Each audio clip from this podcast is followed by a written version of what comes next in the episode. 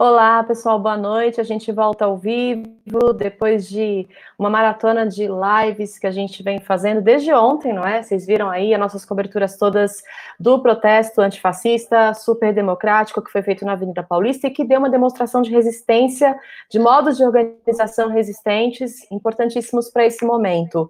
Mas agora a gente volta aqui ao vivo com o nosso querido Saloma Salomão que colocou aí a dedicação de um tempinho com o público dos jornalistas livres, e por isso já quero de antemão, Saloma, já te agradecer, dizer que é uma honra a gente caminhar do teu lado, estar tá aqui com você, mesmo assim, por essas telinhas virtuais todas, e que você traz, com certeza, um, uma energia muito, muito boa, né, muito positiva e de qualidade para nossa programação. O Saloma Salomão, gente, é professor, é produtor cultural, músico, dramaturgo, ator e historiador. Ele pesquisa sobre musicalidades, teatralidades negras nos rastros da diáspora, né, como a gente costuma dizer aqui quando a gente fala também das questões antirracistas. E agora ele vai conversar com a gente sobre esses impactos, então, do racismo nessa condição que a gente está de pandemia, condição política também, conjuntural pandêmica atual de Brasil, periferias e mundo. Boa noite, Saloma. Opa, boa noite, um prazer estar aqui com você, Kátia, com você, Sato, que já são meus parceiros de uma longa caminhada. Satinho, boa noite também. É, Sato e Saloma são artistas, eu acho que tem um entendimento muito bom aqui nessa trinca, viu, Salão? Viu, viu, viu Saloma? A gente, a gente fica muito feliz quando a gente faz essa, essas interligações aqui nas lives, não é? Eu, você, Sato, você e eu, enfim, eu acho que vai ser muito legal. Já quero pedir para quem está assistindo compartilhar a live. Estamos ao vivo simultaneamente no Facebook e no YouTube dos Jornalistas Livres. E eu queria, é, Sato, já passar a bola para você, para a hum. gente devagarinho aqui e, e passando por alguns assuntos, né, desses que eu comentei no começo da live. Enquanto você já começa, eu vou passar os links aqui para o Saloma também poder divulgar nas redes dele. Tá bom? Tá legal. Vamos lá. Bom, primeiro, é uma honra estar com você, mestre Saloma. É, é um, foi um prazer conhecer você nessa caminhada aí, junto com o Júlio, lá na Casa da Lapa, em, junto com, com todos as, uh, os grupos de teatro que você participa e tudo. Para mim é uma honra eu te considero um desses grandes griots da nossa contemporaneidade que a gente precisa, só tem que ouvir mesmo para aprender. E eu queria já começar a conversar sobre esse momento que a gente está, né? É, ao mesmo tempo que a uhum. gente tem uma, uma pandemia que a gente ainda nem sabe como enfrentar direito, se a gente ainda uhum. se dispusesse a enfrentar da forma correta, né? Que o governo central uhum. faz com que a gente nem isso consiga fazer. Ao mesmo tempo que a gente uhum. passa por um momento mundial é, de que da, do, do, da, do protagonismo negro da história atual que a gente está vivendo. Se aqui no Brasil a gente, o, o povo negro está sofrendo muito nesses tempos de pandemia, é, com a com o governo, centralizadores, com a polícia assassina, Estados Unidos também, nesse momento, também está passando por graves momentos sociais lá, né? Com levantes uhum. gigantescos e, e, que estão enfrentando esse racismo estrutural. Queria que você desse pelo começasse com, com é, é, é, é esse apanhado geral, o que você está sentindo desse momento e o que está nesse coração de, de, de do, do que está na, uh, na história do povo negro aqui e lá e no mundo também. Bom, é, na verdade, eu não tenho participado das lives. Eu fiz uma do Edu Brechó e fiz um, uma outra dos meninos que tem um grupo de dança lá na Zona Leste, é, com alguma dificuldade, porque vocês devem saber que o sinal de internet ele não é distribuído na geografia da metrópole é, de forma igualitária, né? Ele é extremamente desigual. Então, o sinal chega muito ruim aqui em casa porque é uma internet da Vivo precária com, com o sistema convencional de telefonia. É uma gambiarra de 1K para a gente poder se comunicar por essa via. Então, às vezes, é constrangedor me organizar todo para participar de uma live e no momento em que eu efetivamente estaria participando, a minha imagem desaparece e o meu interlocutor fica me procurando. É, é, é um vexame para um intelectual do meu porte. Não que eu seja importante efetivamente ou que tenha grande visibilidade, mas é, há, há diálogos que eu venho travando com os, os, públicos da área de educação e de cultura há pelo menos 30 anos, então eu tenho uma interlocução considerável, embora seja invisível é, para uma mídia é, comercial, eu tenho um lastro de relações com outros artistas, com outros educadores e educadoras, é, em São Paulo, na Grande São Paulo, e talvez no Brasil inteiro. Eu, o que eu quero dizer com isso é que um dos primeiros problemas que a pandemia é, demonstrou é as limitações das pessoas pobres ou que moram nas regiões mais afastadas das áreas central ou do espigão da Avenida Paulista, para manter um nível de comunicação interpessoal e de comunicação ao nível midiático razoável. Os conteúdos chegam cifrados, os conteúdos chegam interceptados, os conteúdos chegam fragmentários. E também, quando queremos estabelecer essa comunicação, ela é igualmente fragmentária. De qualquer maneira, é, eu sou um trabalhador da educação e da cultura, e em tempos de pandemia eu não eu tive que acatar a orientação da Organização Mundial da Saúde e me proteger, proteger minha família, ficar aqui com os, os meus, minha parceira, com uma das filhas que mora com a gente, com os netos que ficaram aqui um tempo, porque eles têm problemas já de saúde, são pequenos, mas é, resultado da, da, polu da, poluição industrial e dos automóveis, eles têm deficiência na, no aparelho respiratório. Então, eles ficaram aqui mais de um mês comigo, minha companheira e minha filha. É, eu próprio tentei é, usar esse tempo que apareceu, né, um tempo que quem é operário, quem é trabalhador, não está acostumado, e eu fui educado como operário e estudante, é, acordar 5, 6 horas da manhã e, e, chegar em casa às 11 ou à meia-noite. Então, é, ter uma média de atividade na rua em torno de 18 horas. É muito tempo, 18 horas. Um tempo em que, de imediato, você é impactado pelo, por tudo. Significa o temor de ser infectado, o temor de ver pessoas da sua família serem infectadas, a tristeza de constatar que pessoas muito próximas suas seus amigos de profissão, seus amigos de faculdade foram acometidos e abandonados pelo Estado, pela prefeitura, pelo governo estadual e principalmente pelo governo federal.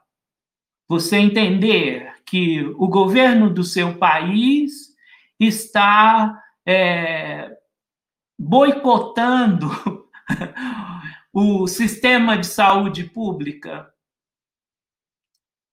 entender que o presidente do seu, do seu Estado-nação está impedindo o sistema público de saúde de funcionar.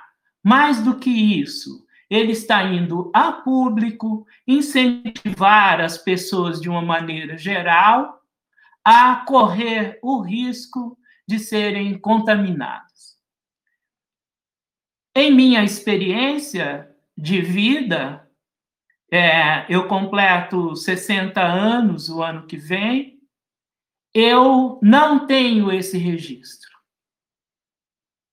Eu vivi toda a infância sob o regime militar, uma ditadura feroz que ceifou vidas inteiras de jovens, mas não apenas de jovens, também de pessoas de relativa idade e experiência. Ele cerceou a liberdade de todos e não só da classe média branca ligada ao ativismo da luta armada.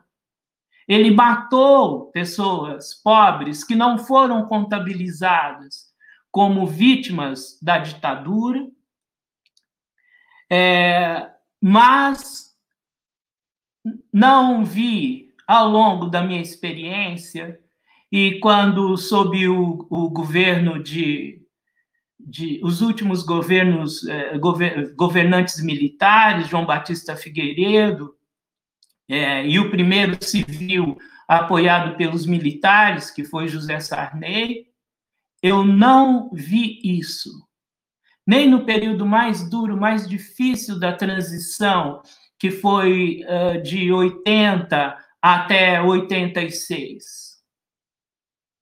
Nada parecido com isso. Então, e quando nós somos impactados por dois, duas hecatombes, duas catástrofes, uma catástrofe é essa desgovernança e a outra catástrofe é a pandemia. E a pandemia ela não se propaga ela no, no, no mundo do mesmo jeito. E dentro dos países ela também não se propaga do mesmo jeito, ela atinge de formas diferenciadas os pobres, os negros, os indígenas, os quilombolas, as populações rurais, as populações urbanas das pequenas cidades, as populações urbanas das metrópoles e os ricos. Os ricos podem se encastelar nos seus condomínios, manter ah, os seus subalternos, seus empregados como nós vemos aí pelas notícias, de famílias ricas que foram infectadas, mas os seus empregados é que morreram. Essa experiência, que é simultaneamente é, é, sanitária e política, ela não existia no nosso repertório. E por isso as lideranças políticas críticas ou de esquerda não também não souberam o que fazer. Não nos mandaram mensagens. Os partidos de oposição a, a esse, esse desgoverno, que é quase inominável, também não nos mandaram orientações. Nós ficamos à deriva. Nossas lideranças políticas levaram muito tempo para compreender o que estava acontecendo e nos passar algum tipo de mensagem. Foi exatamente lideranças comunitárias, pessoas nos bairros, pessoas nos, nas suas regiões, que começaram a buscar alternativas dentro de um repertório bastante limitado que nós conhecemos, que é a solidariedade. Essa solidariedade horizontal e que, em pouco tempo, a mídia e os empresários de bom coração compreenderam que era possível mandar cestas básicas com uma máquina fotográfica do celular para que aqueles que recebessem as cestas básicas fossem obrigados a se deixar fotografar para que esses empresários fizessem promoção das suas marcas. Mas foi, sobretudo, as grandes marcas, como o Banco Itaú e os outros bancos que estão ganhando muito dinheiro já antes da crise, é que encontraram uma maneira de fazer uma mídia, uma mídia de bons samaritanos, utilizando a, a rede social e, e as concessionárias de televisão, sem ter que gastar um único centavo. Me desculpem, já falei demais. Imagina. É... Sato, você quer, você quer continuar ou posso? Você tem. Fica à vontade, é... Kátia. Tá. Você falou, você falou demais, não, Saloma. Você falou a real, você falou a verdade, entende? Porque é o seguinte: a gente é, tá aqui como mídia independente, livre, justamente para traduzir esses, esses símbolos é, que não serão objeto de conteúdo de nenhuma de nenhum veículo de comunicação que está justamente andando ao lado desses interesses capitalistas que você colocou aí, desses interesses é, que realmente não estão nem um pouco focados na preservação das vidas, quanto mais, quanto menos, aliás, na preservação de vidas de pessoas pretas. Nunca estiveram, nunca estiveram. Né? Então, e a violência policial durante a pandemia, ela não cessou, aliás, ela se tornou ainda mais radical. O que é impressionante, o grau de, de desumanização das políticas de segurança de todos os governantes, até mesmo daqueles tidos como críticos e de esquerda. Muito bem. Aproveitando essa sua fala agora, Saloma, querido, é, eu queria ouvir, te ouvir um pouquinho, queria que o pessoal tivesse aqui a privilégio de te ouvir um pouquinho, sobre o seguinte: a gente é o primeiro país no, no, no mundo que é, tem a curva de coronavírus só crescendo agora, mais uma onda de gripe, de gripe, aquela influenza junto, e que vários governos que são aí é, perfilados, sei lá, são caracterizados como ultraliberais ou conservadores, etc., fazem a, o relaxamento, a flexibilização da quarentena. E a, a gente sabe que esse negócio de flexibilização da quarentena, ele não está, na verdade, é, assim, não está mudando muita coisa para o povo periférico, para as pessoas é, mais pobres, sobretudo pretas. E mais um fato importante de contextualização para outras pessoas que estão em outros países que não saibam. Ontem o Bolsonaro, esse cara, participou do, de um ato inconstitucional lá em Brasília de novo. Eu até anotei aqui alguns pontos que eu reparei no ato dele. Ele estava ao lado do ministro da Defesa, ele voou de helicóptero, fez um sobrevoo de helicóptero lá em Brasília, estava sem máscara, né, desobedecendo as, as recomendações da Organização Mundial de Saúde, andou a cavalo ali, pela, fez aquele passeio, cumprimentou os manifestantes que pediam, entre outras coisas absurdas, é, o fechamento do STF, do Congresso Nacional, pedidos inconstitucionais, e sobre a questão da máscara, ele também desobedeceu um decreto que tem lá no Distrito Federal da utilização da máscara. Todo mundo é obrigado a, a utilizar a máscara. Te pergunto, de todas essas esses pontos absurdos, né, que a gente está vivendo e esses mais quentes que, que coloquei aqui agora, como é que você relaciona, como é que você falaria para as pessoas brancas? Como é que você falaria de maneira você é um professor, eu acho que você vai conseguir ajudar a gente a melhorar esse essa, essa comunicação, talvez aqui ao vivo, sobre essas questões antirracistas e esse, e esse impacto do racismo estrutural nesses ambientes protagonizados e criados por esse fascista, esse racista que está aí na presidência. Bom, é, a questão é bastante complexa, né? É, um, a gente pode simplesmente avaliar essas práticas é, de propaganda, que, na verdade, é, ele, é, Bolsonaro e a sua família, de forma articulada, com um sistema midiático extremamente profissional e eficiente, que usa com grande é, é, habilidade é, esse jogo de imagem de narrativa, de texto, de simbologia, para um público que é, já era efetivamente aquele que possibilitou a sua eleição. Mas o que mais é, é, também a gente pode avaliar é que ele, desde que assumiu a, pre a presidência da República, ele não mudou um só centímetro a sua postura diante da sociedade brasileira. Como ele não tem um projeto de governo, ele tem um projeto de extração, de mais-valia para o seu grupo, para o grupo que ele representa. É, em primeira instância, ele representa a sua família.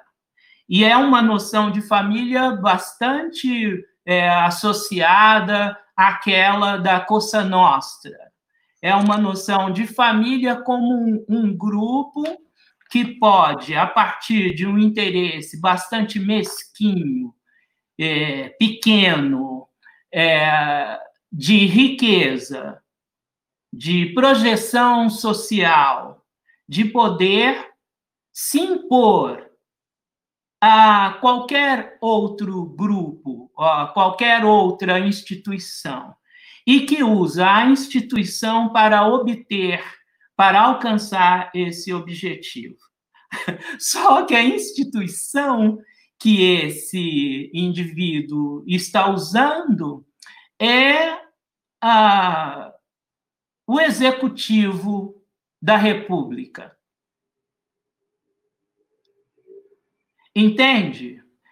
É um executivo que tem X milhões, tem um caixa, tem a Casa da Moeda, tem dois, três bancos, o BNDES, o Banco do Brasil e a Caixa Econômica. Ele pode emitir moeda.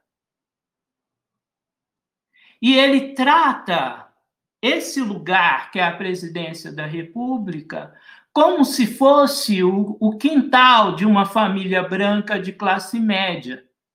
Ele pode se sentar à beira da piscina e se servir da estrutura do país.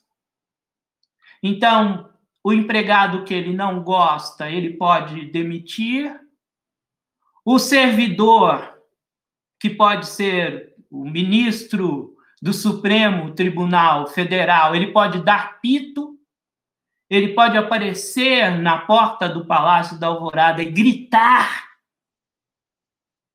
Ele pode ofender os jornalistas, as jornalistas, e pode colocar os seus cães raivosos sobre os indivíduos que ousarem contradizê-lo fazer perguntas que ele considera inapropriadas e que aparentemente as instituições que poderiam oferecer algum tipo de regramento, algum tipo de coibição, estão, em grande maioria, nesse momento, temerosas dos seus postos dos seus lugares.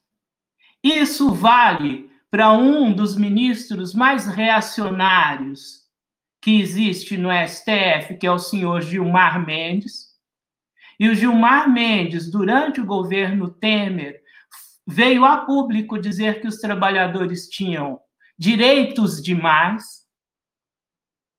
E eu acho que ele caiu, Sato. Você quer avisá-lo para voltar? Enquanto isso, eu vou pedindo aqui para as pessoas que estão agora chegando e que já estão aí para se manterem aí. Ele voltou aqui, viu, Sato? Tem uma caidinha aqui ele. Ô, querido, tudo bem? Você estava no Gilmar Mendes. O Gilmar Mendes, durante o governo Temer, ele veio a público dizer que os trabalhadores brasileiros tinham direitos demais. Ele antecipou a reforma trabalhista que foi feita sob o governo Bolsonaro. Sob o comando do senhor Paulo Guedes, que se efetivou o ano passado. O que quer dizer que, mesmo no STF, já haviam ministros que apontavam para o tipo de poder de desregramento da estrutura de direitos sociais dos trabalhadores e das classes subalternas. Isso abriu precedente para que esse senhor, esse senhor que convida é, pessoas absol absolutamente fascistas para ocuparem cargos no seu governo e que mobiliza parte da população extremamente desinformada, que acredita piamente que um governo militar não é corrupto. Na minha infância, mesmo durante a ditadura, tinha notícias de desvios de minérios através do Ministério das Minas de Energia. Era o senhor Ibrahim Abiakel. Entende? O governo militar foi extremamente incompetente corrupto porque tinha todos os poderes para transformar o Brasil, em tese, num país industrializado, e fez ao contrário. Começou o processo de desindustrialização.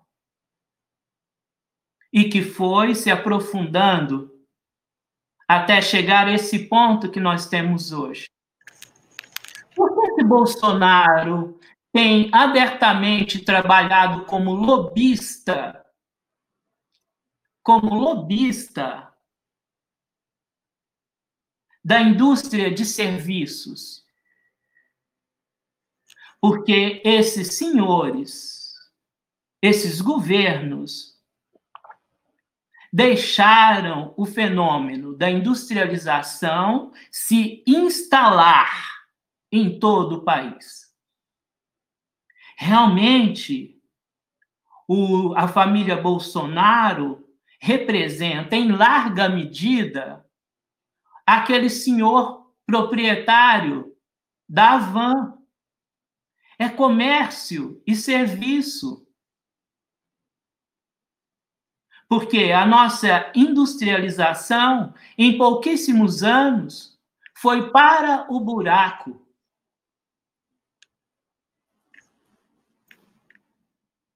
Ele é o representante abertamente do setor de serviços. Por isso que ele está se embatendo com os governadores. Alguns governadores por é, interesse eleitoral imediato, outros porque encontraram uma forma também de se projetar ante o, o próprio bolsonarismo. Mas o fato é que, nesse momento, se, algum, se há algum embate ou alguma dialética, é com esses governadores que foram eleitos no rastro do bolsonarismo, mas que depois romperam com Bolsonaro, porque ele deixou de ser é, efetivamente interessante, e, e esses governa governadores também têm as suas plataformas olhando para 2022. Vai lá, Satinho. Eu tenho outra aqui, mas eu vou perguntar mais coisas sobre esse esse presidente daqui a pouquinho. Eu vou passar a bola para você, Sato, querido. É, tem uma questão que você relacionou com o racismo e, e um, o movimento antirracista atual nos Estados Unidos, que depois eu posso falar. Sim, a gente tem mais coisas, fica bem tranquilo, tá? Mesmo que você ah. caia, a gente volta aqui, não tem problema. Você está mutado, Satinho, seu microfone. Pode continuar, Kátia, faz mais. depois eu vou entrar também no lado da cultura. Da tal. cultura, já, tá. É, manda já essa parte política. Tá. E... Eu queria, Saloma, então, antes da gente falar das questões antirracistas, eu estava aqui pensando, né? Você estava contextualizando esse perfil do Bolsonaro e esse essa, essa característica de lobista que ele tem. Eu estava pensando também, ainda sobre ontem, sobre o comportamento dele, sobre como nós poderíamos equipará-lo a um comportamento de miliciano. Porque alguém vamos, vamos imaginar assim: a banda podre da polícia é a, a milícia do, do, do, do Brasil. Né? É, e aí eu estava pensando assim, a banda, os milicianos que estão nas periferias, nas, nas, favelas, sei lá, eles não afrontam o poder estatal, eles se misturam ali a essa coisa, não é? Justamente, e até andam fardados alguns ali, enfim. É, o comportamento do Bolsonaro, você acha que ele pode ser equiparado, então, ao comportamento de um miliciano quando ele participa dessas manifestações? Por exemplo, esse negócio dele estar tá ao lado do ministro da Defesa, achando que ele tem o apoio das Forças Armadas, não é? Que ele está querendo dar provavelmente esse recado aí. Você acha que a gente consegue colocar esse comportamento, quando a gente pensa nessas coisas que você falou, a família, o 03, 02, esses caras aí, e, e, o próprio presidente, dentro desse espectro, dessa característica miliciana também? Bom, ele propôs que, um, há alguns anos, ele propôs que se reconhecesse a milícia no Rio como uma parte importante do sistema de controle social do estado do Rio de Janeiro. E, e isso ele fez de público, não é uma acusação minha é, assim, no vazio. É, ao que tudo indica, é, as relações dos seus filhos e toda a estrutura de, de comunicação de mando, desmando, ameaça, violência, é, coordenada pelo seu filho, que é senador, está associada a esse poder paralelo que se desenvolveu no Rio de Janeiro e que é, tem uma estrutura de empresa capitalista e que é, também é, um dos serviços que eles oferecem é a morte por encomenda, é, está hoje já evidente para uma parte da, da, da opinião pública de que o grau de comprometimento da família Bolsonaro com a milícia é, é, é efetivo. Não é ilação, não são hipóteses, e só não veio completamente a público porque ele tem, como ele próprio já disse, um sistema de informação que é, tem uh, canais no Ministério Público, na Polícia Federal, na Polícia Militar do Estado do Rio de Janeiro e na Polícia Civil. É por isso que nós não conhecemos ainda os detalhes dessas conexões. E pode ser que elas venham a público, e se elas vierem, muito provavelmente, ele vai ter que aplicar o, o isso que ele eh, vem eh, prenunciando. Mas tem mais a ver com um ato de desespero para preservar o ninho de falcatruas, de maledicências, de corrupções, de desmandos, de violências que ele construiu junto com o seu grupo familiar e o seu grupo político mais imediato, do que exatamente um projeto é, de golpe para salvar o país do comunismo, porque não tem comunismo. Não existe mais. Esse inimigo é um inimigo fictício, mas que para muitas pessoas que ao longo do, dos anos, das décadas, não puderam frequentar a escola e frequentaram só as igrejas neopentecostais, esse inimigo associado ao demônio, às seitas, a, a todas as coisas tidas como, como um mundo espiritual negativo, tem sentido para essas pessoas. Essas pessoas foram educadas pelo nível mais elementar, mais baixo, mais básico de informação e de consciência política. Mas não é culpa apenas das pessoas próprias. Essas pessoas são vítimas.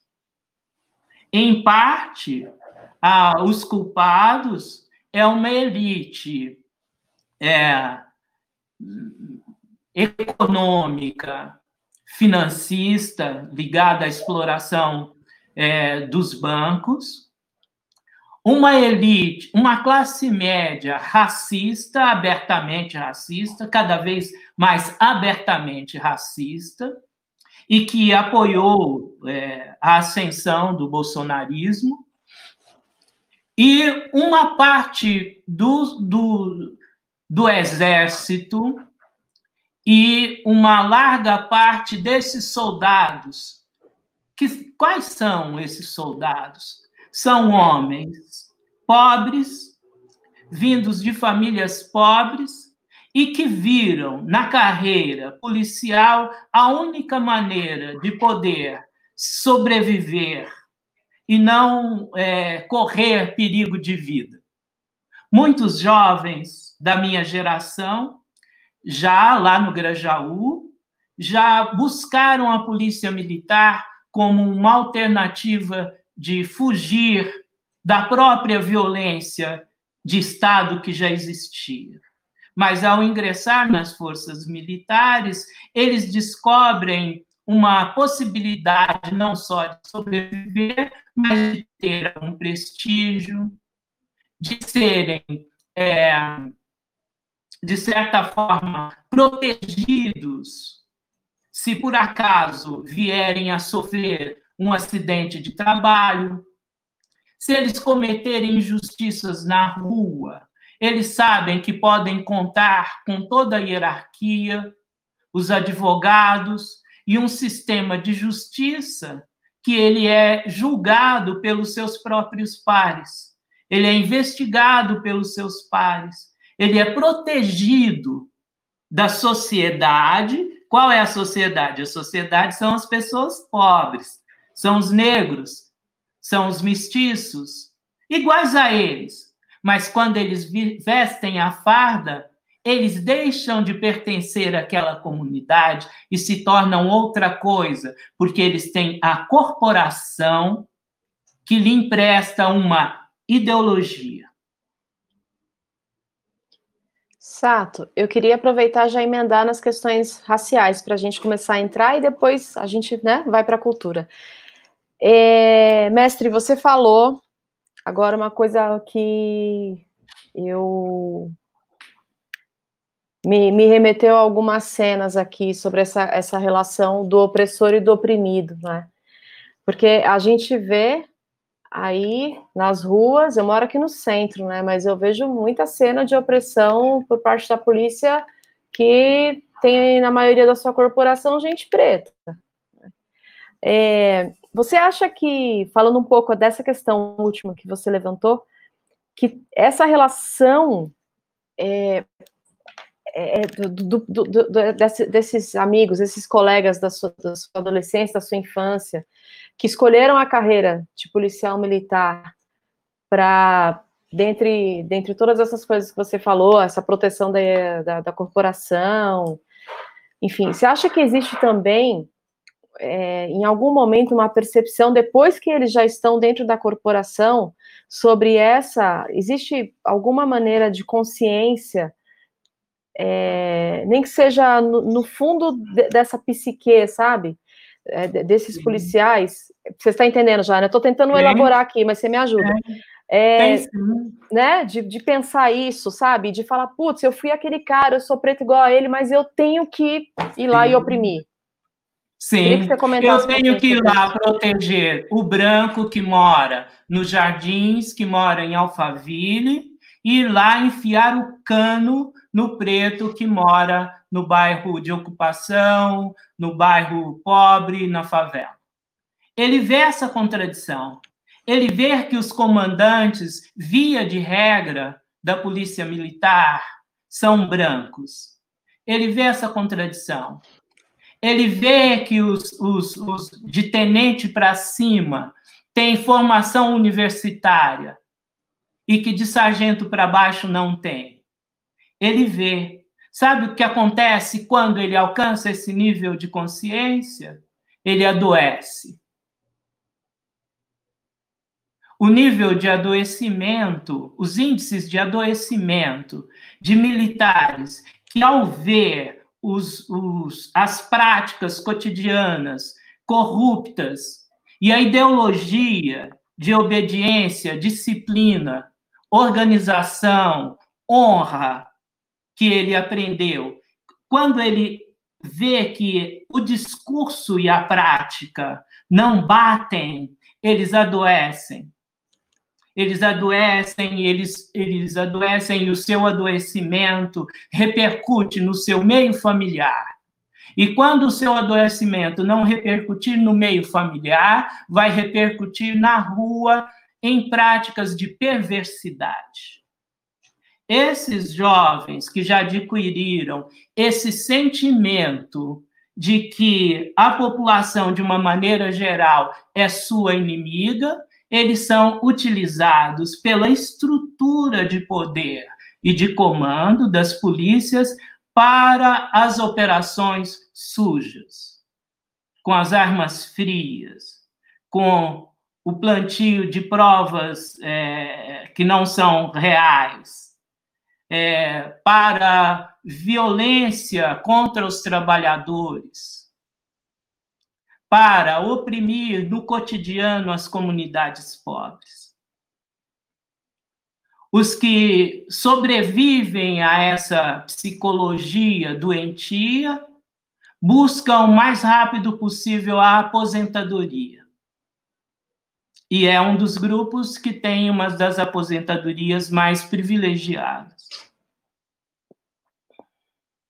Nem os professores têm uma aposentadoria tão cedo quanto os, os, os, os militares. E o seu soldo é muito baixo eles ganham mal. E parte da justificativa para a corrupção, para o roubo, para a molestação, para todo tipo de acharque que eles fazem na rua, é justamente o fato de que ganham mal e não evoluem rapidamente na carreira. Uma das formas de evolução poderia ser o curso superior. Já houve tempo em que o governo do estado tinha uma política de promoção para que os policiais fossem fazer curso superior. Mas isso acabou. Houve um momento em que o governo do estado, na altura do governo Quércia, quis adotar uma outra política de segurança pública. Mas isso se esvaiu. Isso foi pouco depois do, da redemocratização. Houve um grande debate na sociedade brasileira sobre a política de segurança. Mas aqueles que, que pretenderam uma política com base na Constituição de 1988 foi derrotado. O movimento pelos direitos das crianças e dos adolescentes foi, é, é, é, de certa forma,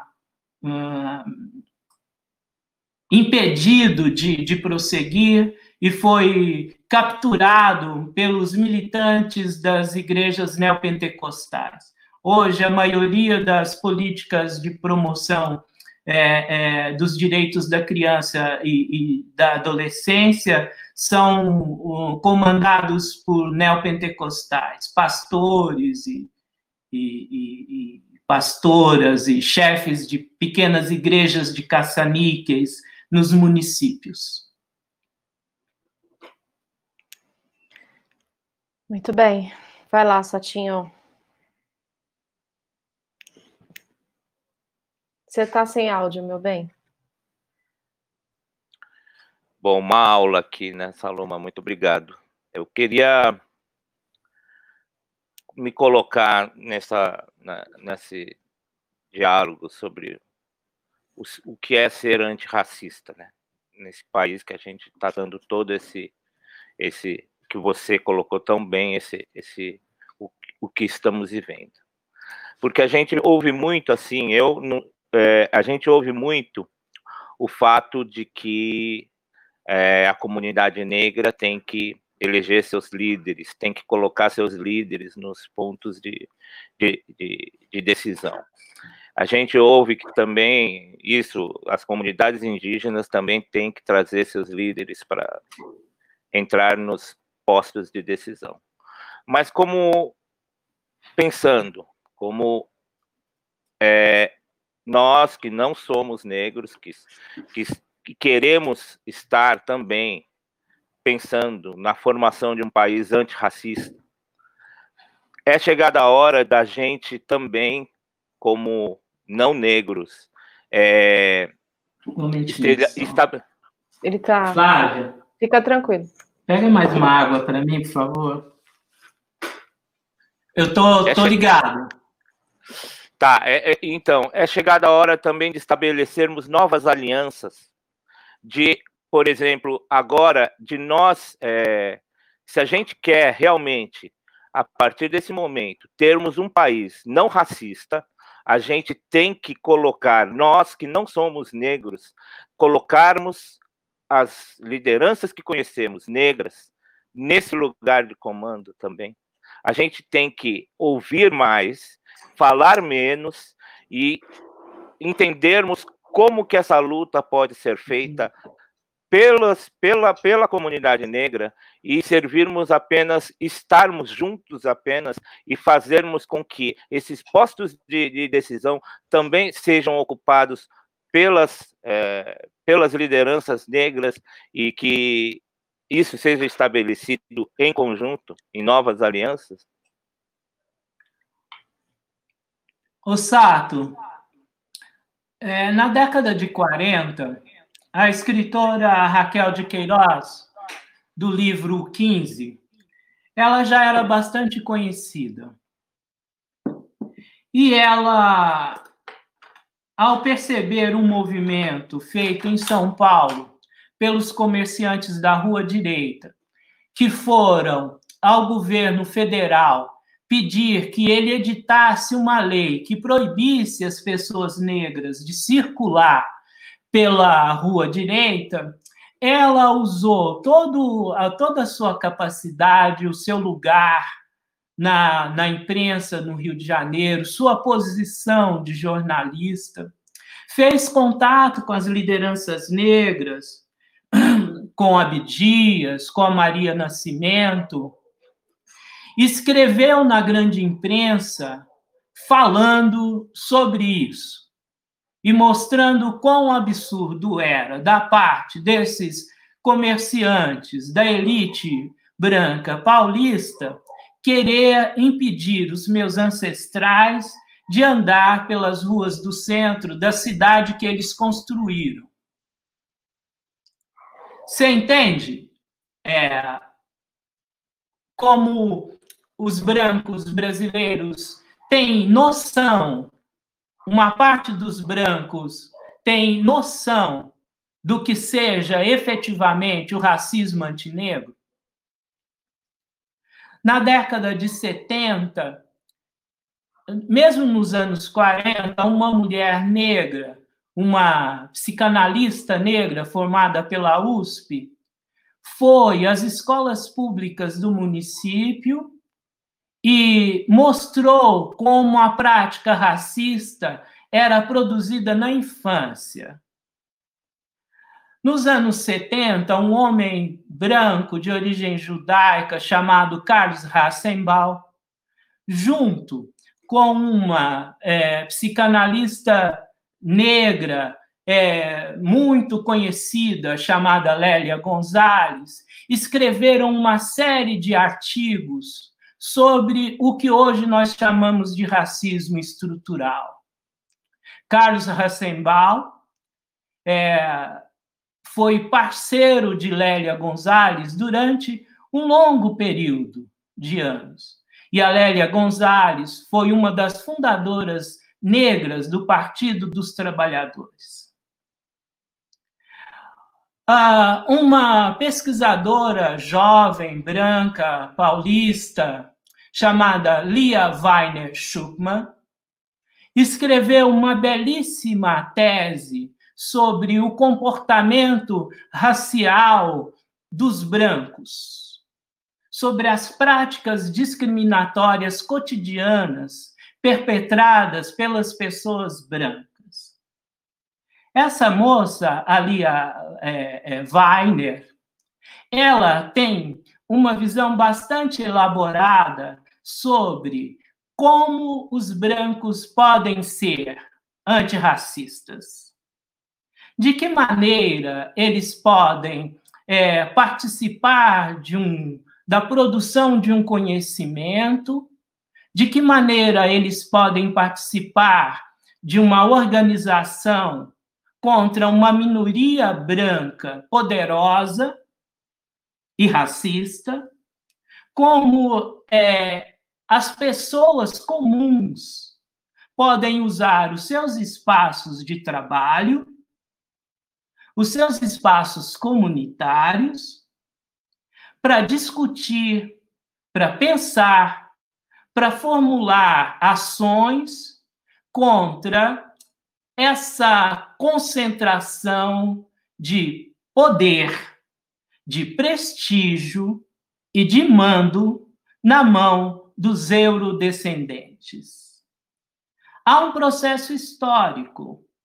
Qual é esse processo histórico? Quando os portugueses é, deixaram de tratar o Brasil como colônia e assumiram o posto de serem os donos efetivos do, do Brasil em 1808, pouca coisa mudou na estrutura de poder da colônia para o império. Num primeiro momento, com Dom João VI, e num segundo momento, com um grupo articulado ao império, que eram os preceptores do rei menino. Ou, num primeiro momento, Dom Pedro I, que já era adulto, e depois seu filho. Pouca coisa na estrutura de poder e nas relações raciais se alteraram ao longo desse tempo. Mas foi na passagem do século XIX para o XX que se estruturou o, o tipo de racismo que, embora tenha se modificado ao longo do tempo, é o que nós temos até hoje. Qual é esse racismo? Pessoas brancas comandam toda a estrutura ligada ao poder estatal e ao poder privado. Nas grandes empresas, nas grandes instituições. No STF, na cúpula da aeronáutica, do exército, na cúpula do executivo, nos altos cargos do executivo, nacional, estadual e municipal, e isso é como se fosse algo natural, é uma dádiva do Criador que os brancos sejam os donos de tudo. E mesmo quando nasce um, um, uma nova cultura, uma nova economia, por exemplo, da tecnologia, onde os negros estão presentes, do entretenimento, no futebol, na música. Os brancos são os donos dos modos de produção e os negros são os fornecedores de conteúdo ou os trabalhadores mais baixos. E nós, durante a nossa educação, onde não é falado, nós aprendemos pelo exemplo. Se nós chegamos num lugar onde todos estão organizadinhos, cada um em seus postos, e ali nunca tem pessoas negras, passa a ser algo natural.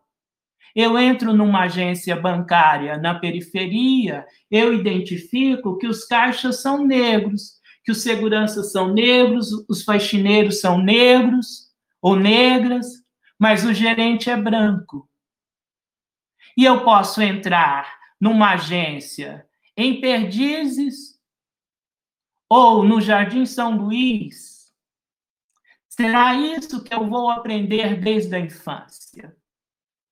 E uma criança que entra no ensino público, nos primeiros dias de aula na creche, ela vai ver que a sua escolinha está toda pintada com personagens da Branca de Neve, dos contos que são europeus, que não têm crianças negras, que não têm adultos negros, e mesmo quando a sua professora é negra, essa criança, num primeiro momento, vai ver, essa criança negra ou branca, vai ver naquela figura uma figura de afeição. Mas na medida em que essa criança, que aprendeu esses códigos visuais do racismo, imperceptíveis, mesmo para não racistas, esses códigos visuais que está na parede da escola, está na tela de TV, está na tela do cinema, está na tela do celular, de uma agência de propaganda onde só tem brancos, mas a agência se chama África. E esses agentes do marketing vão produzir essas imagens de brancura que vão transformar o controle de uma minoria branca em uma coisa natural. Essa naturalização do poder e da hegemonia branca, os brancos brasileiros jamais falaram em supremacia. Começaram a falar em supremacia agora incentivados pelo Bolsonaro mas eles sempre falaram em hegemonia. O próprio Partido Comunista dizia que era importante não deixar que a população negra se armasse, porque as armas nas mãos de pessoas negras e pobres poderia ser um problema para o próprio para a própria revolução. É importante dizer Hoje à tarde estávamos numa conversa, eu, José Fernando, Dione Carlos, Naruna, Grace passou, artistas, artistas negros, muito bem formados, politizados, estávamos falando sobre isso. Então, como criar uma outra mensagem? Como ensinar a juventude negra, desde sempre, que o comando, o poder e o prestígio na mão dos brancos não é natural? Essa concentração de poder não é natural. Ela é histórica e ela é mantida com muito sangue, com muita tecnologia, e com muita sapiência das elites brancas e com muito temor da classe média branca. O que estamos assistindo hoje é o resultado de uma mensagem dos poucos avanços que a população negra conquistou ao longo do século XX e que, quando começaram as políticas públicas efetivas do governo federal, dos governos estaduais e dos governos municipais, a mídia controlada pela Rede Globo, pelo senhor Ali Camel, todos os dias passavam uma mensagem subliminar para a classe média branca de que os negros estavam querendo ocupar os seus lugares naturais. Que lugares naturais? Nas empresas, nas universidades, nas escolas. Mesmo os amigos meus brancos, relativamente pobres, mas bem escolarizados, eles têm um verdadeiro pavor das políticas afirmativas. Meus amigos brancos de origem italiana, Eduardo Bonzato, por exemplo, ele tem falado abertamente contra as políticas afirmativas, contra o movimento negro.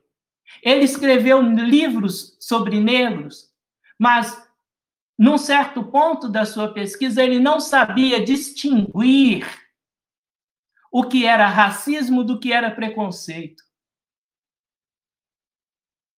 Um homem branco quase no seu doutorado.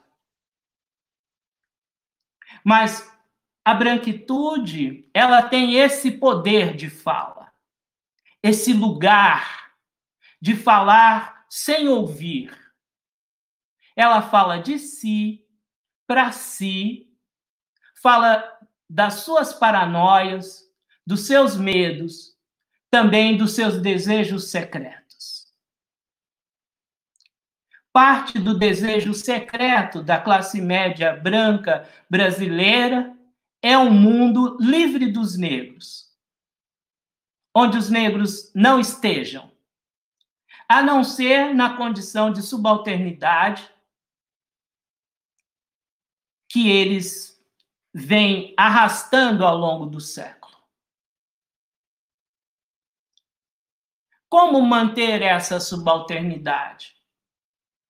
Se a consciência negra tem avançado tem mobilizado recursos, tem mobilizado economia moral, que é essa economia moral é que diz as práticas racistas são desumanas, as práticas racistas são é, anticristãs, as práticas racistas são filosoficamente inaceitáveis. Elas não têm fundamento jurídico, elas não têm fundamento pedagógico, elas não têm fundamento em nenhum dos campos do conhecimento humano, a não ser na ideologia, que é uma falsificação da realidade, e na violência.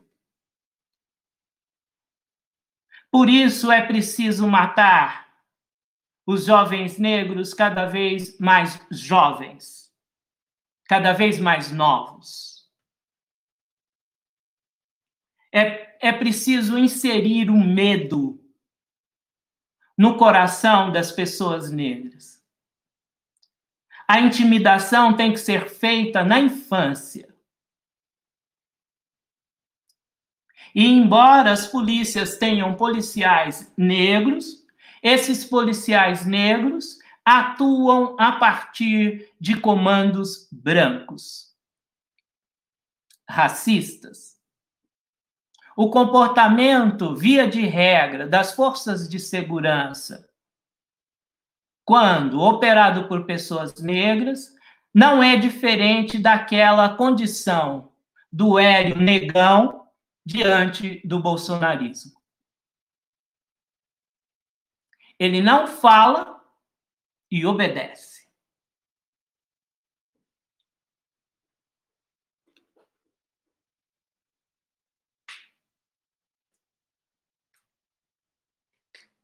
Estava aqui respondendo, Salama, que as pessoas querem depois acessar essa aula no YouTube também, né? A gente estava aqui também falando que vai ficar disponível lá e fica disponível também no nosso Facebook.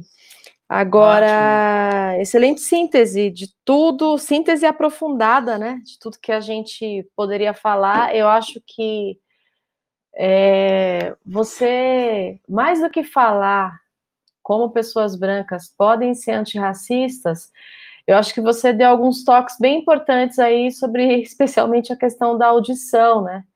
Porque o que eu mais, eu, pelo menos, eu tenho visto muita coisa, muita postura de muita defensiva. Ah, mas eu faço isso, então eu sou antirracista. Eu faço aquilo, então eu sou antirracista. Mas eu também faço aquilo lá e também sou antirracista.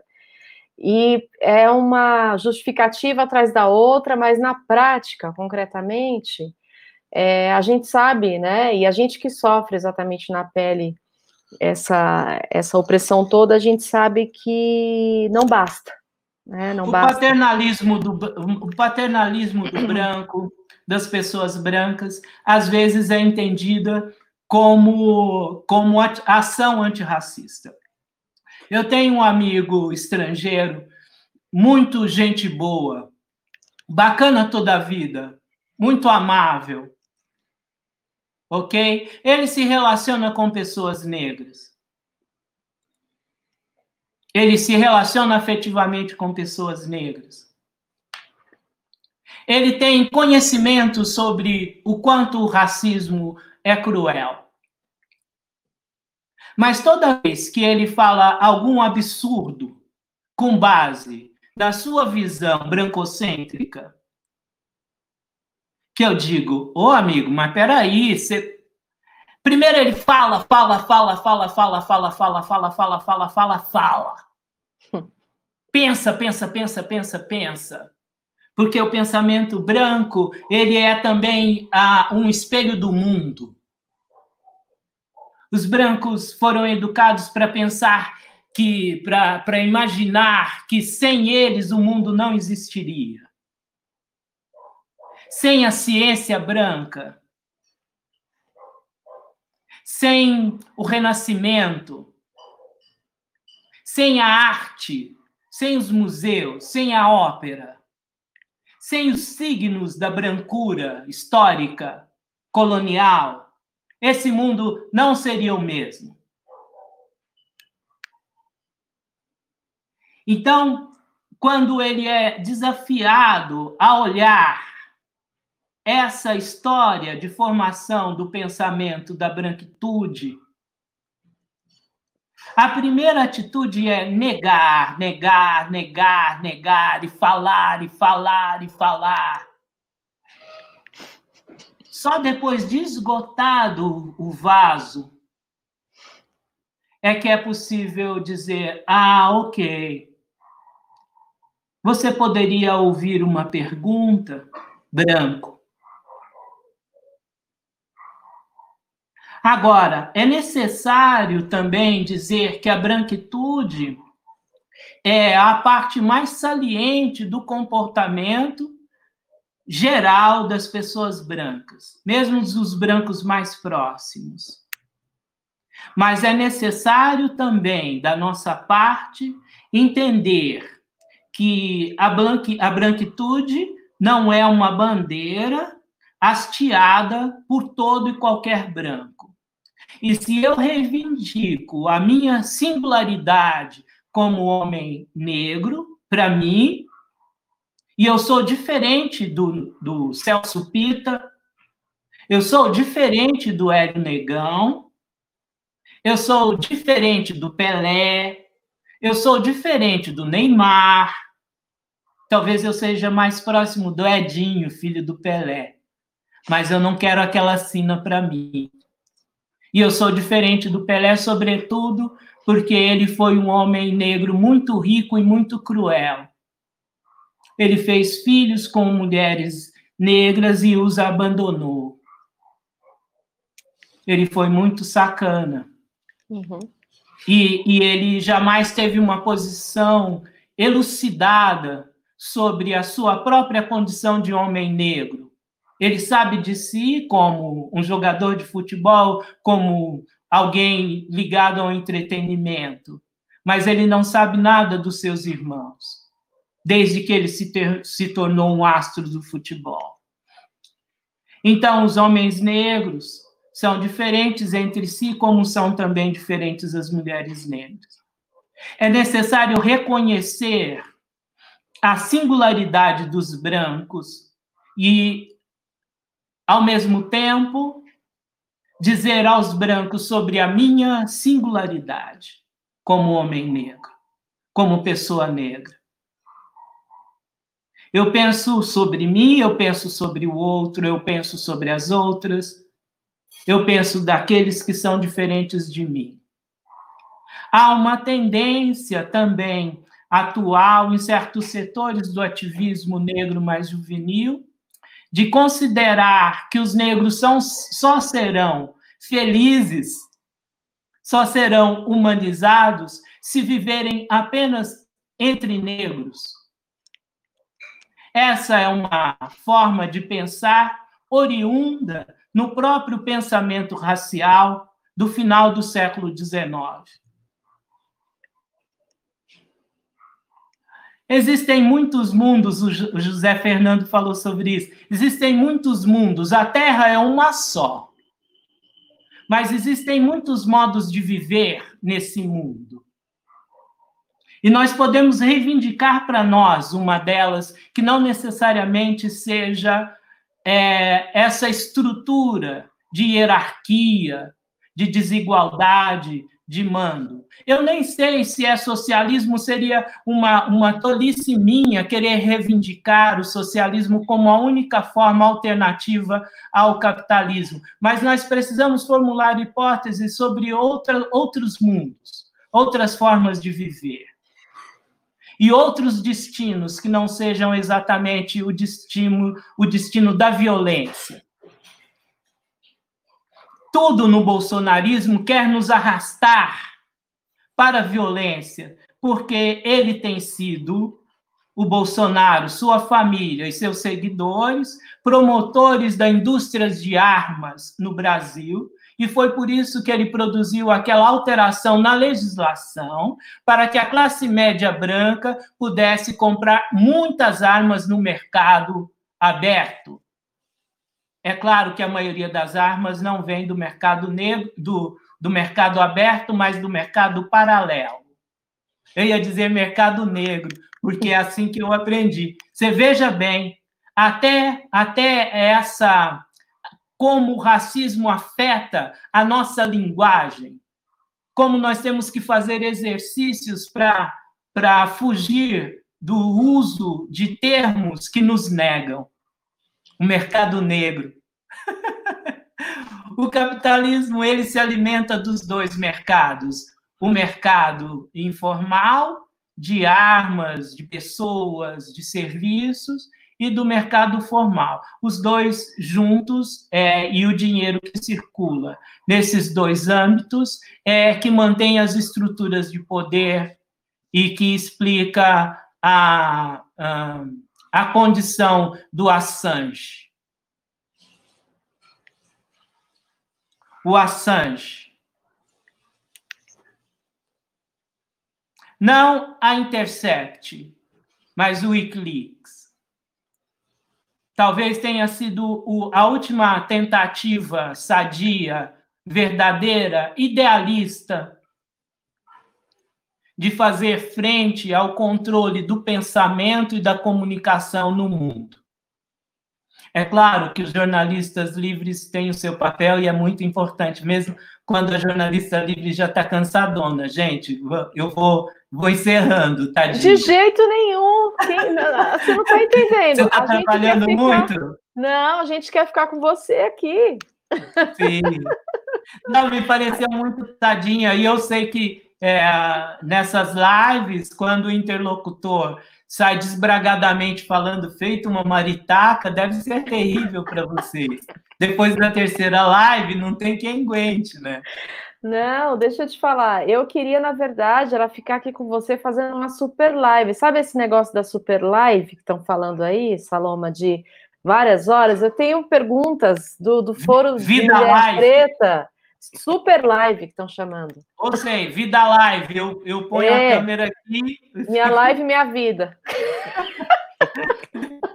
ok. Enfim. Nós vamos é... acabar com, com, com os financiadores do, do, do BBB, né? Se a gente fizer isso, cada um. Acabou. Se a gente fizer isso voluntariamente, os patrocinadores vão ter que arranjar outra estratégia.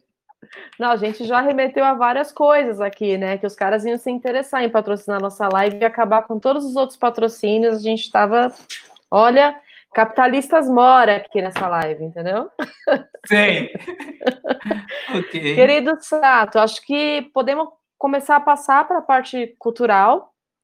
E depois, no final, Salama, eu queria que você falasse de novo. Teve uma pergunta aqui, bem, bem pragmática, dessas perguntas que a gente vê, não é, com o nosso público. É, provavelmente de uma, de uma pessoa é, é, branca, que aí ela pergunta, vamos deixar para o final essa, tá? Como, como ensinar, okay. como, como mudar essa triste realidade, por onde começar? Ela quer saber como ela consegue ser uma pessoa antirracista, perdão, efetivamente. Mas antes, vamos passar para essa parte cultural, quer dizer, artística. É, é, é Saloma, nossa, tô, eu tô tantas coisas. Depois a gente vai ter que conversar para a gente conversar sobre mais e entender várias coisas. Mas eu queria falar desse, desse lugar que também é um lugar seu de, de interlocução, que é a cultura, que é a arte. Você é dramaturgo, você é ator, você é músico, você é um pesquisador da cultura africana e brasileira e esse caminho de intersecção. É, eu queria continuar nesse lugar como esses, é, é, a gente percebe que a arte pode ser, nesse lugar, de entender o antirracismo como um processo, talvez, posso estar enganado, de, de iniciador dessa transformação. Eu acho que a arte pode ser, eu acho que ela pode ser uma das vertentes que pode ajudar nesse processo. Então a gente vê Gota d'Água Preta depois de 30, 40 anos que essa peça foi feita, ser encenada totalmente por atores negros. Você vê grupos de teatro só de atores e dramaturgos negros falando da temática negra e já há algum tempo, como os Crespos, Coletivo Negro, é, Legítima Defesa, é, enfim, vários grupos que estão aí, Capulanas, muitos grupos que estão fazendo essa, essa, essa leitura e essa, esse discurso. Na música uhum. também, não só de artistas negros, mas coletivos de artistas negros, né, que falam sobre isso. Uhum. Você vê é, coletivos de arte política, como foi a Frente 3 de Fevereiro, que eu fiz, tive o prazer de participar, como outros grupos que estão se formando nas periferias principalmente, como essas forças dos saraus, do, dos slams, como que está trazendo essa força também. Como que você vê que essas essas é, essas essas ocupações negras na cultura pode trazer uma possibilidade de ser um ativador de uma mudança de um pensamento de mundo para entendermos mais nossa posição no mundo. Olha só, é, é, de uma maneira geral, o ativismo contra a escravidão ele começou com uma prática artística, literatura. Não foi outra pessoa, senão um homem é, africano capturado na região onde é a Nigéria, chamado Olaúda Equiano, que usou seus conhecimentos na língua inglesa para escrever um, uma história de vida narrando a sua própria captura, a sua escravização e a sua libertação é, é, na Europa no final do século XVIII. Foi também uma mulher é, nascida na Jamaica de origem africana chamada Mary Prince, que também usou a literatura, e a literatura nada mais é do que o uso da língua escrita de forma artística, a literatura e a poesia. Não foi outro senão um grupo chamado Jubileu, no final do século XIX dos Estados Unidos, que andou pelo mundo cantando canções de libertação. Foram os descendentes de africanos no Brasil no início do século XX, que foram para a Argentina e para a França colocar para o mundo uma certa criatividade com a música. Os sons podem existir na natureza, mas são os humanos que produzem sons com intencionalidade. E os sons produzidos com intencionalidade e sistematizados formam algo que a gente pode chamar de cultura musical. Nos grupos abolicionistas e nos grupos de ativistas brasileiros da primeira metade do século XX, haviam vários, vários artistas, músicos, poetas, atores, atrizes. E uma das experiências mais importantes da cultura negra urbana brasileira chamou-se Teatro Experimental do Negro e foi fundado por dois casais, a dona Maria Nascimento e Abdias do Nascimento, o senhor Guerreiro Ramos e a sua companheira. Essa experiência, ela gerou uma série de desdobramentos de entendimento que não é possível é, na sociedade contemporânea pensar a política separada das artes e das expressões culturais. Foi o jazz, o blues, o samba, o choro, o machixe que comunicou formas especificamente negras de estilo de vida, de simbologia religiosa. São ritmos oriundos de uma África profunda que alimentaram a música da Argentina, do Brasil, da Colômbia, da Jamaica, do México e dos Estados Unidos. Mesmo quando a forma de narrar sobre a origem dessas formas artísticas, dessas expressões negras, é, desconsiderem a presença efetiva de descendentes de africanos, quando nós adquirimos uma certa consciência social, política e étnica, nós sabemos, nós aprendemos que não há arte contemporânea sem elementos trazidos da África e processados por descendentes de africanos no mundo ocidental. Na Europa, nos Estados Unidos, na Argentina, no Brasil, no Canadá. O que eu quero dizer é a sociedade capitalista ela estabelece uma forma de produção das coisas, dos sentimentos e dos objetos fragmentada. Mas não há efetiva separação entre arte e política negra. A separação pode ser feita de forma didática, para dizer isso aconteceu em tal tempo, em tal geografia, por tais sujeitos. Mas nas canções de samba de roda, de jongo, nas canções da Umbanda, estão todas lá essas informações criptografadas. Sofrimento, a dor, a perda, a queda, a alegria, o reencontro e a assunção.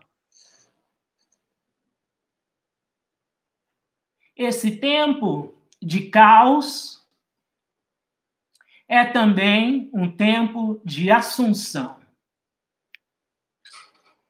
do lugar negro no mundo. Não é o devir, é o agora.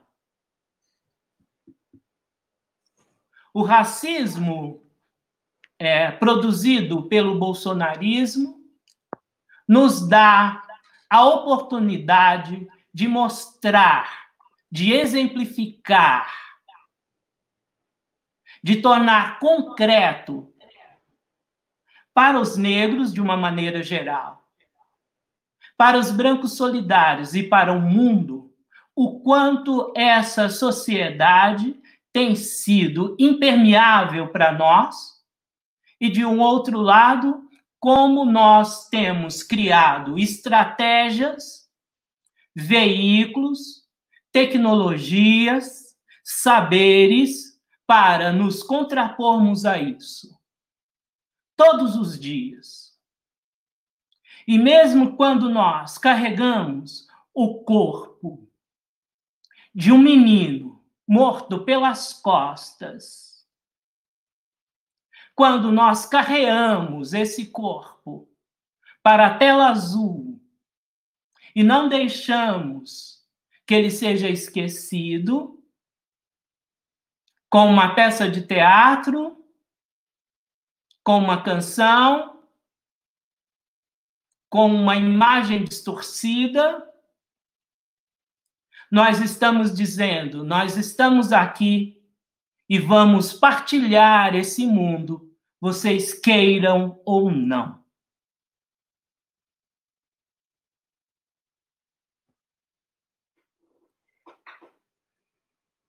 Ai, ai, foi, foi pesado, hein, professora, agora. Foi, foi muito bom. A gente está recebendo aqui vários comentários de pessoas que não querem que a gente termine a live. É, eu não sei quanto tempo você ainda pode ficar com a gente, mas a gente queria ficar mais uns minutinhos, pelo menos mais uns 5 ou 10, né, Sato? Acho que para a gente ter um pouquinho mais a honra da sua, da sua companhia acima de tudo, da sua força acima de tudo, mas dos seus ensinamentos também.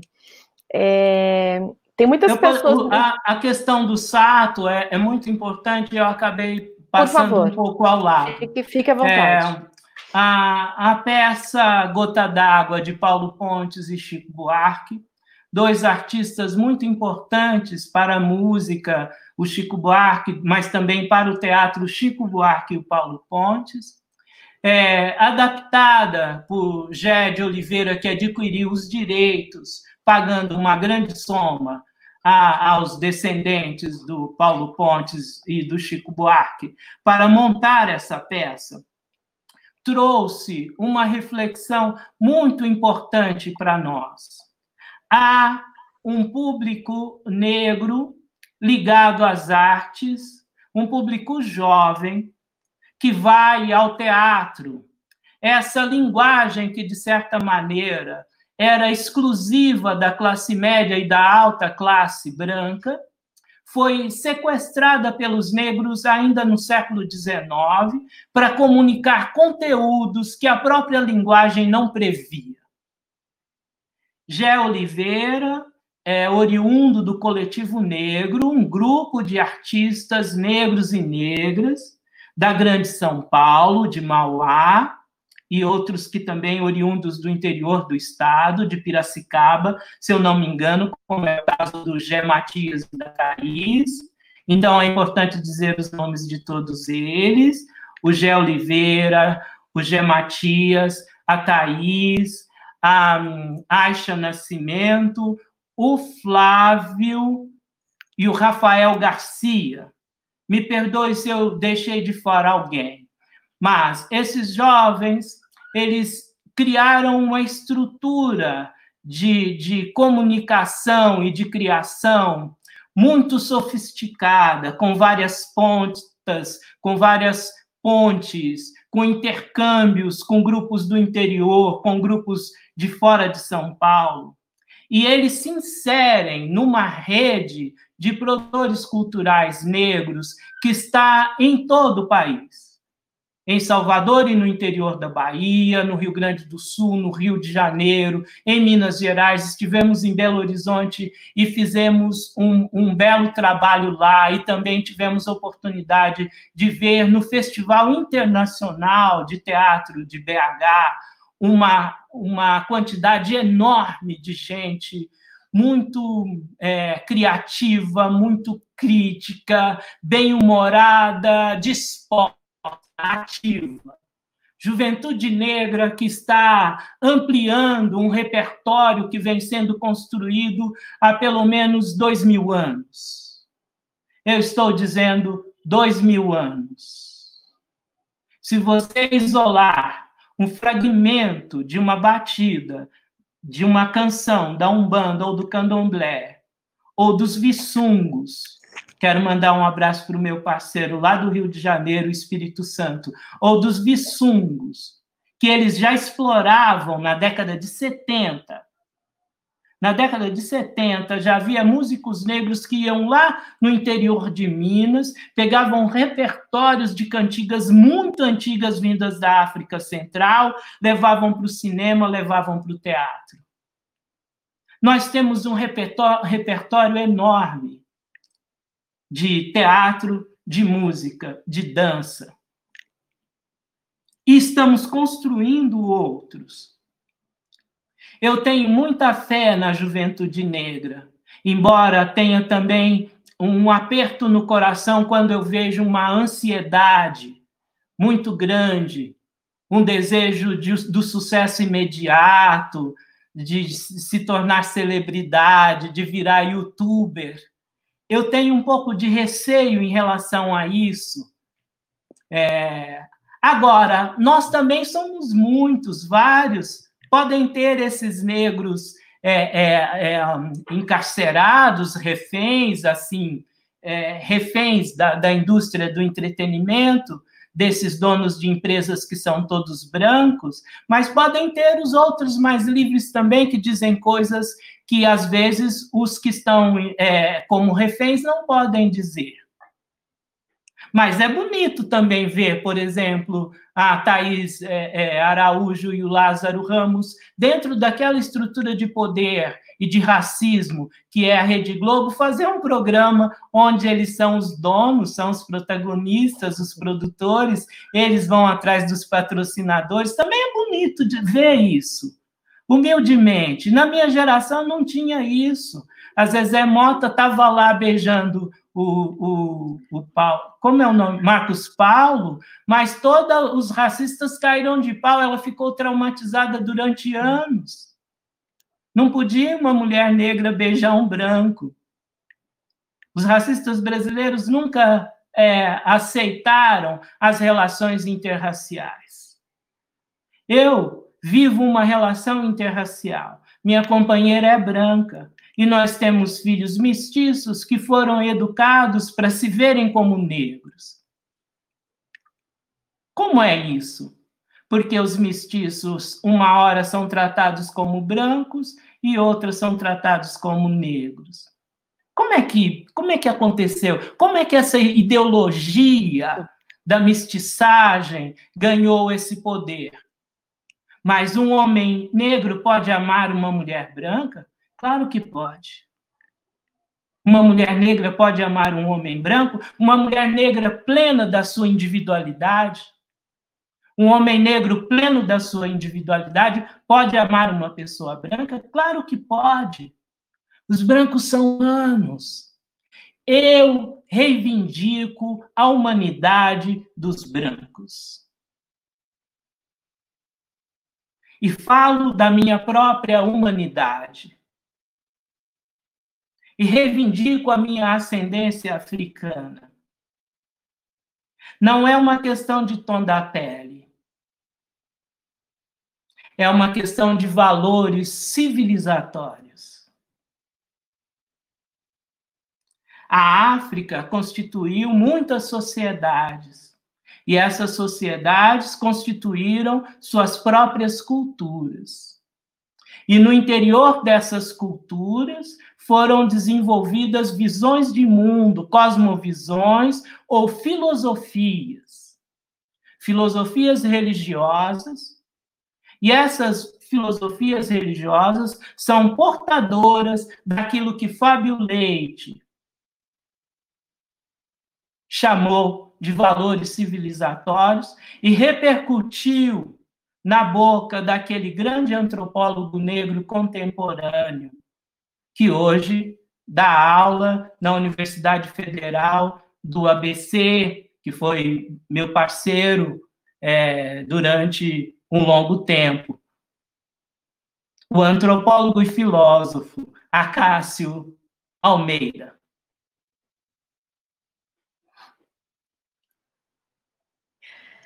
Vai lá, Sato. Acho que você tem mais questões, não é? Mais uma, não sei, ou duas, não sei. Sobre essa questão ainda, se a gente falou de gota, falamos de outras coisas, mas acho que, né, da perspectiva ah, eu...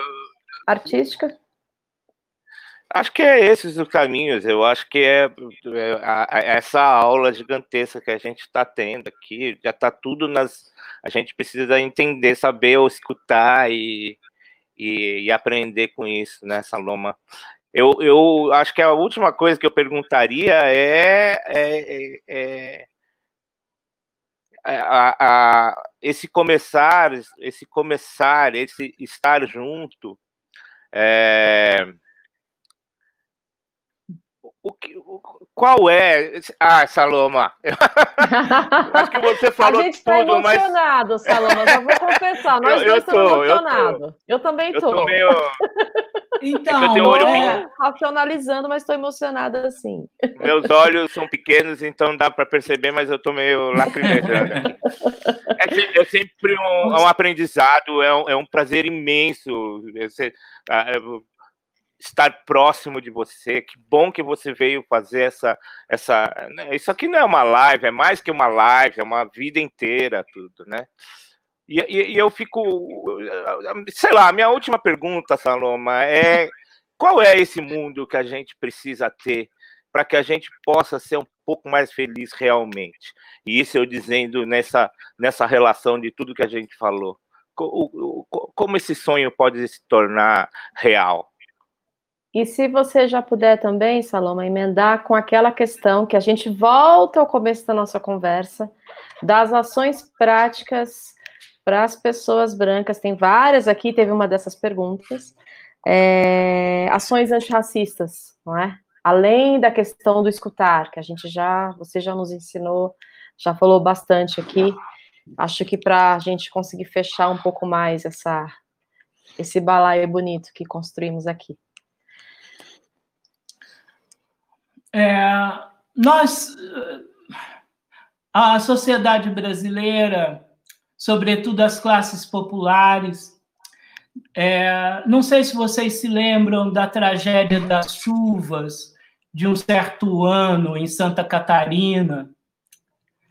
É, nós vimos mobilizações no país inteiro para mandar mantimentos, roupas, material de limpeza. A sociedade brasileira, sobretudo as classes pobres, desenvolveram inúmeras formas de solidariedade, de convivência e de sociabilidade, de festas, de religiosidade, de pensamento. Processaram de forma muito elaborada o, a, a, o que no cristianismo é, está relacionado ao perdão. É, então, nós temos muito repertório. Nós temos muita coisa para ensinar para nós mesmos e para os outros. Entretanto, a elite brasileira fez um projeto de modernidade que pretendia prescindir da nossa presença.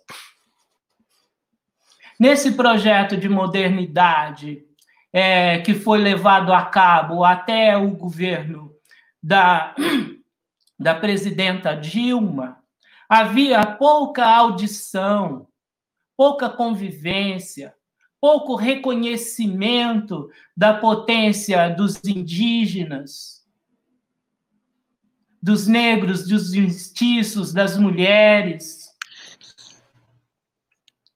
Havia um, há um ímpeto nosso que aponta para o reconhecimento da liberdade individual, de você fazer o que você quiser com seu desejo com seu afeto. Quem mais tem me ensinado sobre o novo são as minhas amigas travestis. Elas estão construindo um mundo novo. Onde você faz o que quiser com seu desejo, e com seu corpo.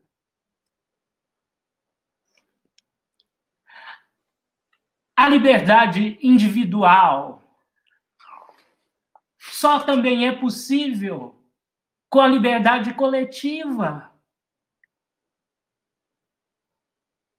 Se você puder fazer o que quiser com seu corpo, mas se você não puder sair de casa à luz do dia, você não é livre. E se o outro estiver armado e achar que a sua existência é uma ameaça, você não é livre.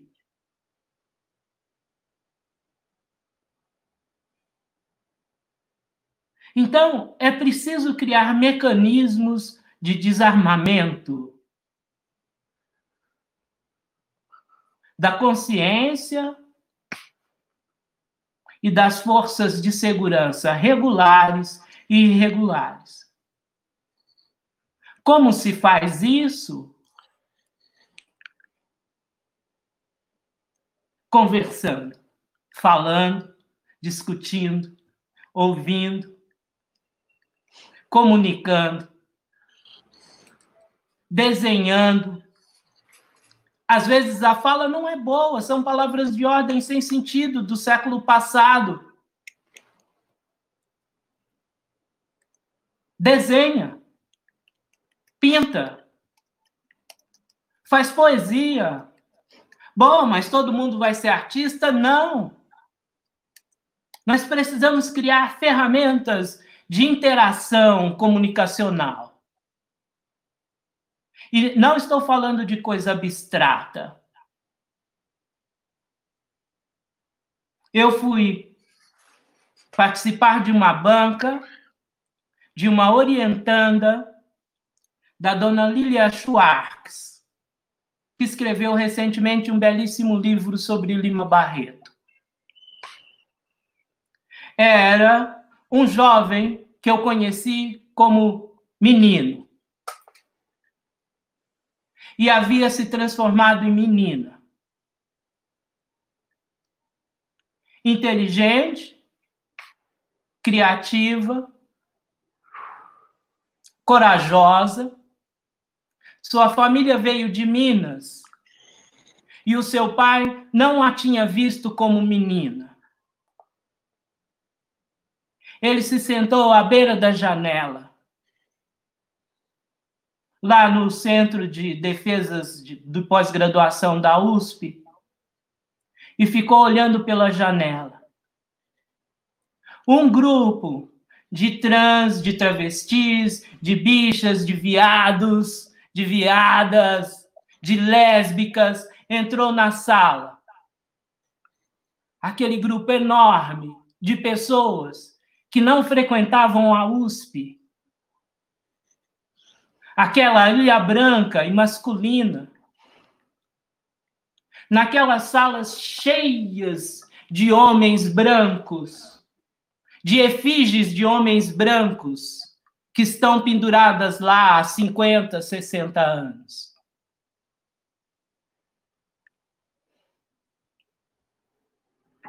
Bom, ela pode se tornar um, uma mulher trans cooptada pelo sistema individualista que vai querer apenas os louros, uh, se tornar uma celebridade. Não importa, não me importa o que ela vai se transformar depois daquela defesa. Aquele ato para um pequeno grupo naquela paisagem insípida, brancocêntrica, masculinizante.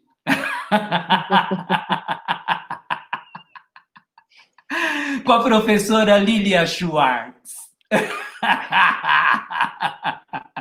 Que vingança, hein? Boa! A professora Lilia Schwartz ou ela entra na dança, ela que já nos estudou bastante, ou ela aprende a dançar tango, bolero, tchá-tchá-tchá, samba, pagode, pancadão com a gente? Ou, como antropóloga, ela se tornará obsoleta?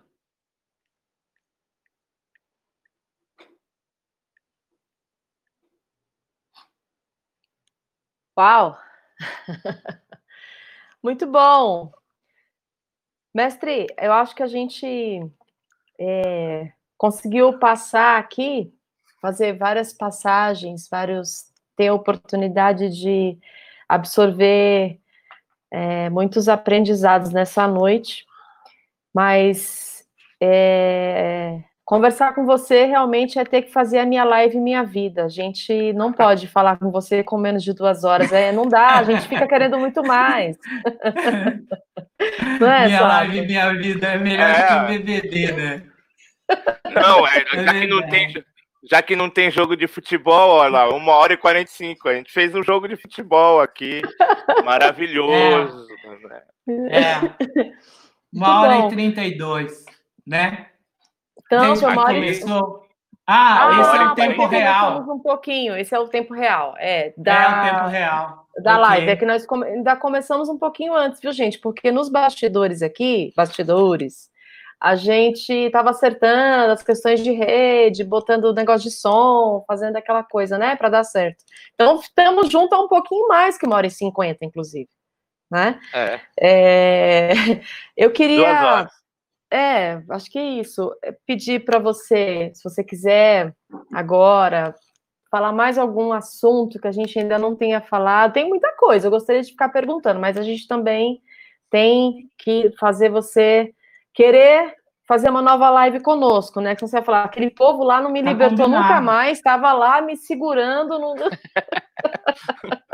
né? Duas horas é, lá. É, você vai falar que, nossa, aquela menina é aquele sato, meu Deus, vocês não queriam mais me deixar naquela live. Imagina!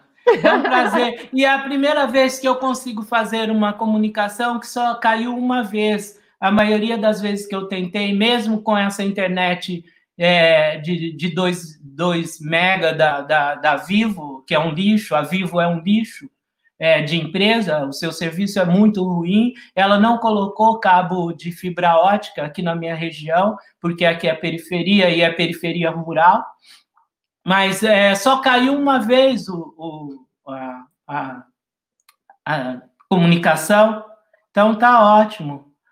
Olha, eu quero, eu quero agradecer demais a vocês dois, é uma ótima oportunidade, eu eu é, sou um, um, professor, então, é, desde muito jovem, é, eu venho perseguindo essa, esse lugar entre o, a construção do pensamento e, e, e a fala, a comunicação. Estou é, vivendo um momento muito especial, assim, da vida, por um lado, é, não agora na pandemia, mas antes disso, é, produzindo trilhas para o cinema, produzindo é, música para o teatro, fazendo peças, atuando como ator. Eu não tenho formação escolar de ator, então estou num momento muito é, bonito da minha vida. Digamos que aos 60 anos de, de idade, ter um pouco desse reconhecimento, que de um lado também demonstra como a sociedade brasileira é cruel e é impermeável, porque e nem sou eu tanto que tenho feito essa reflexão, mas vi Conceição Evaristo falar sobre isso, que é perguntar quais são os critérios, quais são os critérios da nossa sociedade que, a, que levaram é, ela a ter essa pequena projeção somente depois de sexagenário. Eu também faço essa pergunta. Quais são os critérios de seleção?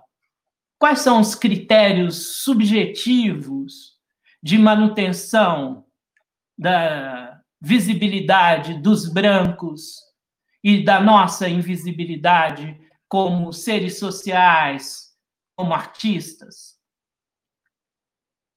Como é que se produz a invisibilidade de muitos e a visibilidade de alguns poucos? Quais são os critérios? O que fazem esses artistas é, brancos que têm visibilidade, às vezes não têm trabalhos consistentes? Como é que se produz a celebridade? Como é que alguém pode se tornar alguém especial para várias pessoas, não tendo quase absolutamente nada a não ser sua vida cotidiana a oferecer? Não que os artistas sejam pessoas especiais, porque não são. Nós efetivamente é, temos que elaborar métodos, conceitos, artefatos, objetos, entendimentos, simbologias, interpretações com o corpo, com a voz, com o texto escrito, com a madeira, com a tinta, com as palavras escritas ou orais. Mas quais são os critérios? O que faz o Merval Pereira ser membro da Academia Brasileira de Letras? Ele, que é um reles, puxa-saco, jornalista, no maior veículo de comunicação de massas, que era a Globo e que agora está deixando de ser. Por isso que muitos dos seus profissionais às vezes vêm nos entrevistar, entrevistar, traz sozinho uma câmera, um tripé, um microfone e vem sozinho. Grandes jornalistas, ótimos jornalistas da, da GNT. Essa empresa que foi braço do poder durante 40 anos. O que faz que o Merval, o Merval Pereira seja membro da Academia Brasileira de Letras e a Conceição Evaristo não? Quais são os critérios? O diretor da Flip disse que os critérios são técnicos. Por isso que não tem negros na Flip. Os negros não desenvolveram técnicas nem conhecimentos com as palavras para dar uma conotação poética ou literária que mereça participar da Flip. A Flip nem vai ter, não vai ter nada, é o caos. Está tudo fechado.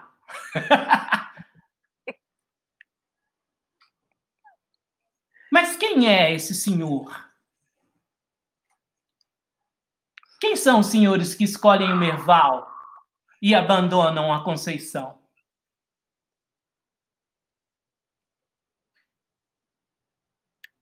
Os curadores. Com a palavra, nossos curadores. Adorei. Curadores. muito bom, muito bom. Querido, quero muito, assim, te agradecer, dizer que foi uma honra você ficar com a gente esse tempão aqui. É, te convidar para voltar daqui a alguns dias para a gente tentar novamente responder essas perguntas com aprofundamento, não é? Essas aí que você colocou já é a nossa próxima pauta de conversa da minha live Minha Vida com Saloma Salomão. E é, dizer que a gente, é, assim que as coisas arrefecerem um pouco, né, nessa pandemia, que a gente possa se encontrar nos palcos, nos, nas ruas, nas salas de aula, enfim, onde você estiver, a gente com certeza vai querer estar, tá? Muito obrigada mesmo. Sim. A gente precisa ir para as ruas com cuidado é necessário ir para as ruas, com cuidado. Não do jeito que o Bolsonaro quer, mas ir para as ruas para dizer fora Bolsonaro. Vamos estar juntos, vamos estar. E é para mim também é uma honra, porra, Saloma, É um prazer imenso estar com você aqui. Eu, é, sei lá, é tudo. Me levou a muitos lugares, assim, de pessoas que se perderam no caminho e não tiveram essa, é, essa consideração que você fala de, de, né, de Conceição Evaristo, mas eu falo de Dona Maurinete Lima, de outros tantos que estão que mereciam estar também nesses lugares, né? E muitos outros que a gente está perdendo. É, né? se perderam como, como não, né? Raquel, né? É, não, não se faleceram perderam, no anonimato, né? É. Como que Raquel Trindade também não está nesse lugar lá em cima também, né? A gente está aqui com o Vitor da Trindade, maravilhoso também. Então, é, para mim é uma honra imensa, é um prazer imenso, é, é tá com aqueles mestres que a gente conhece pelos encontros na rua, poder estar tá aqui com você, um desses mestres que eu conheci por aí, que a gente não pode não deve esquecer mesmo. Muito obrigado. Vamos fazer novas, novas, novas aulas, novos, novas acalento de sonhos que a gente pode ter. Pensar nesse mundo aí que a gente possa ser mais feliz juntos todos. E muito obrigado mesmo, Saloma, para mim, de coração. Valeu, muito obrigado, velho. Obrigada, querido. Até a próxima. 4P, um A e um V. Valeu. Obrigado, Saloma. Valeu, gente. Obrigada, obrigada, Sato. Obrigado, Kátia. Valeu. Demais.